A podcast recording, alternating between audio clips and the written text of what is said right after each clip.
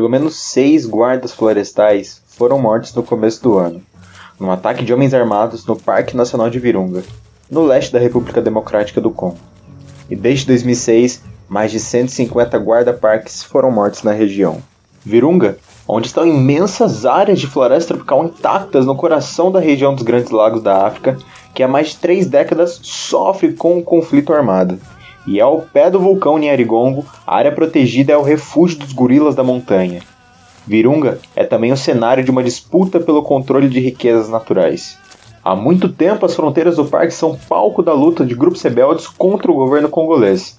A milícia está conectada com a caça de animais selvagens, a pesca e extração de madeira ilegal e com a caça ilegal, especialmente de elefantes que financiam as suas atividades na região.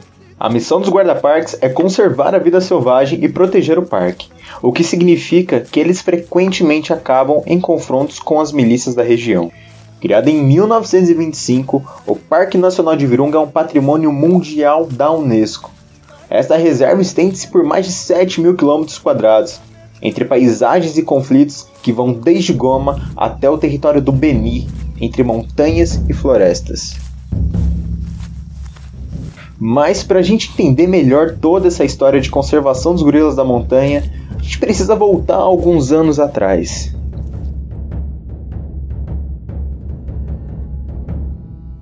Há 35 anos atrás, no dia 26 de dezembro de 1985, Diane Fossey, zoóloga natural dos Estados Unidos, foi assassinada aos 53 anos nas montanhas de Virunga. Diane, que jovem decidiu estudar os gorilas das montanhas ameaçados de extinção, foi encontrada morta em sua cabana. Ao que tudo indica, ela foi assassinada e ainda hoje não se sabe quem foi o responsável. A pesquisadora teve como mentora Jane Goodall, cientista britânica de 87 anos, reconhecida principalmente com seus trabalhos na área de conservação dos chimpanzés da África. Diane obteve destaque em seus estudos e, assim, observou os gorilas da montanha em locais como a República Democrática do Congo e Ruanda, ficando cada vez mais próxima desses animais. Com o tempo, essa proximidade se transformou em afeição e em 1967 a pesquisadora abriu seu próprio centro de pesquisa, o Centro de Pesquisa Karisoki, no Parque Nacional dos Vulcões de Ruanda, fundado para estudar os gorilas das montanhas ameaçados. Carefully selected vines and stalks are bent in around the animal's body to make a good rim. The younger animals seem to have a bit of trouble with foliage that seems to have a mind of its own. Therefore, it has to be put in place bodily.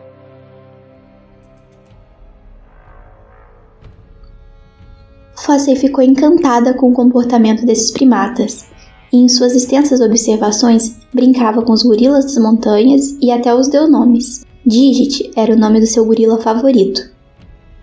Esses primatas, que têm pelagens densas e escuras, que os ajuda a aguentar baixas temperaturas, vivem no alto de grandes montanhas.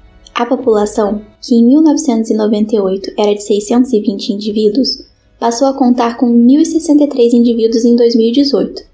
Por isso, a IUCN não classifica mais como seriamente ameaçados, e sim como ameaçados. Os motivos para a classificação de ameaçados vão desde a caça ilegal até o desmatamento, redução de habitat e doenças. Apesar da resistência ao clima das montanhas, a limitação do seu habitat por conta dos avanços humanos pode ser letal aos gorilas. Com a redução do habitat, os gorilas são mantidos por períodos mais longos nas montanhas, passando por situações que podem ser nocivas. A extração do carvão para sustentar uma indústria milionária e ilegal, mesmo dentro do Parque Nacional de Virunga, tem um papel prejudicial ao local onde esses animais vivem. Além disso, a caça para o consumo da carne ou para o comércio, numa tentativa de transformá-los em animais de estimação, se faz presente.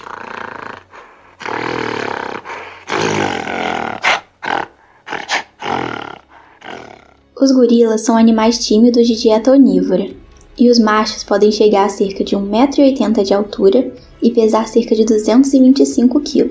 Mesmo tão grandes, possuem comportamento amistoso com quem não os intimida, e a sua expectativa de vida na natureza é de 35 anos, Embora, em sua história, esses animais presenciem momentos de violência entre os humanos, dos quais nem sempre saem vivos.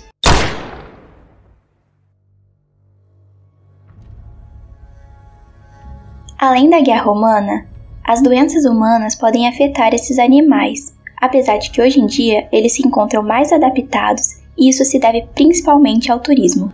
Esses primatas que não passam tanto tempo em cima das árvores andam em bandos com até 30 indivíduos, numa organização social complexa em que o líder designa atividades para os demais fazerem. Esse alfa pode fazer demonstrações de força quando se sentir ameaçado, como bater no peito, ficar de pé e rugir.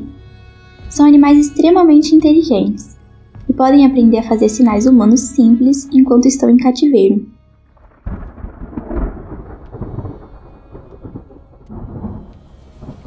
Digit, o gorila favorito de Diane Fossey, que recebeu o nome por conta de um dedo machucado na mão direita, exibia todo esse esplendor da espécie.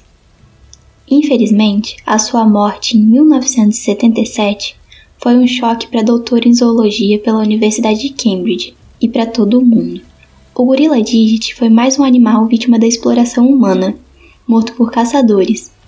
Digit ajudou a defender seu grupo, permitindo que os outros gorilas fugissem. Após a perda de Digit, Diane, que já não tinha um trabalho fácil, sendo até expulsa de seu acampamento por questões políticas e sofrendo inúmeras ameaças, passou a dedicar-se ao combate dessas atividades nocivas, usando até de seus próprios fundos para viabilizar a chamada conservação ativa, baseada em ações imediatas. Hoje, a conservacionista, que fez seu lar entre os gorilas da montanha, está enterrada ao lado de Digit no cemitério atrás de sua cabana em Karisoke, e deixa um legado importante. O legado de Diane Fossey engaja e inspira diversas pessoas e instituições a atuarem na preservação do gorila das montanhas. Os seus serviços para a conservação desses animais mostraram ao mundo quem eles são, o afeto e a amizade que esses animais podem proporcionar além da sua importância na natureza. E atualmente, não são somente ONGs, como a The Diane Fossey Gorilla Fund International, organização criada pela Diane Fossey para proteção, pesquisa e conservação do gorila das montanhas, que atuam na conservação desse primata, bem como o próprio governo de Ruanda. Esse podcast foi editado por Fernando Darius, utilizando o áudio de We Will Not Go e do documentário Diane Fossey da NetGeo. Ficamos por aqui e até a próxima história.